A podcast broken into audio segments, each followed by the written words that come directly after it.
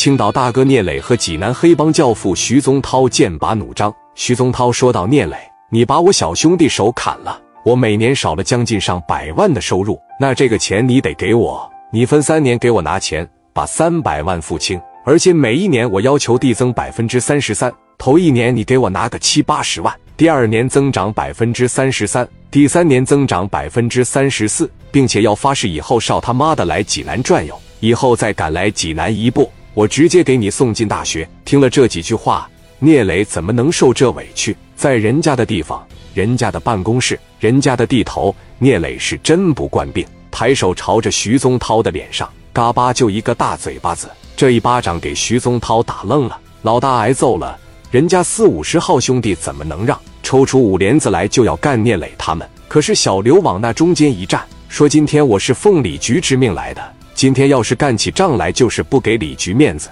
我看看谁敢！小刘一出马，正中王群立下怀。他心里边寻思：这正好姓徐的当着小刘做不了聂磊，那肯定要在外面干仗，找个白道的人，确保我能有个退路。找于飞，找张富贵上高速口接应。就算一会徐宗涛来堵他们的路，他们也不用怕，因为那么多兄弟也不是吃素的。聂磊一声令下，兄弟们都甘愿为其肝脑涂地。徐宗涛没办法和聂磊说道：“兄弟，你他妈的真牛逼呀！今天当着刘秘书我不动你，改天咱约个地方。”聂磊说：“在哪打？咱们约。”徐宗涛说：“你该回青岛，回青岛。我不在济南收拾你，我上青岛打你去。”说完这话，王全礼当时就听出来了，他肯定要在路上下手，要尽量拖延时间。当然，现在要马上问问飞哥他们到哪里了，不行就和他们在高速口和他决一死战。聂磊说。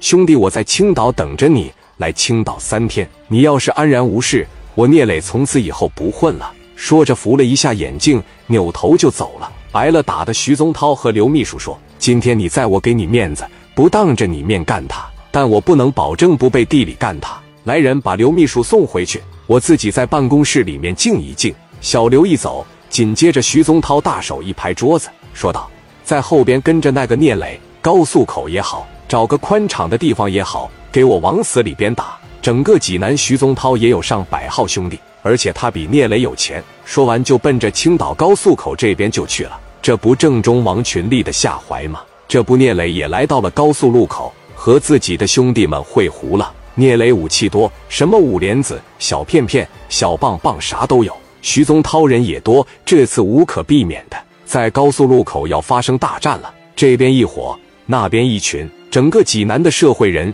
现在全奔着高速口去了。他们为什么要打聂磊？因为他们知道聂磊是青岛的。我打就打了。如果我打赢了聂磊以后，他肯定以后再也不敢上济南这个地方来了。但如果要是打输了，基本上我觉得不可能。而且谁都想在徐宗涛这个地方买个好，谁都想和徐宗涛混个脸熟。但是你看，你人来的再多能怎么样？你就是来二百。三百人也无所谓。聂磊既然敢把鱼飞调过来，就已经做好了和你火拼的打算，打个鱼死网破的境地。徐宗涛开始在家里边打电话，整个济南大大小小的帮派都过去了，但有一个人没去，这小子叫左亮，就他不服徐宗涛。徐宗涛是济南老大，根本看不惯他。徐宗涛没事在街上瞅着左亮了以后，拿着家伙哐哐就给他两下子，俩人就这么干。这都是百分之一百真实的事。等到这个高速口的时候，聂磊就让这个王群力把车速放慢了。果不其然，一看聂磊的六台奥迪一百，从四面八方一下分四伙，每伙大概出来二十多个，将近一百来号人，手里边拎着砍刀，拿着五连子。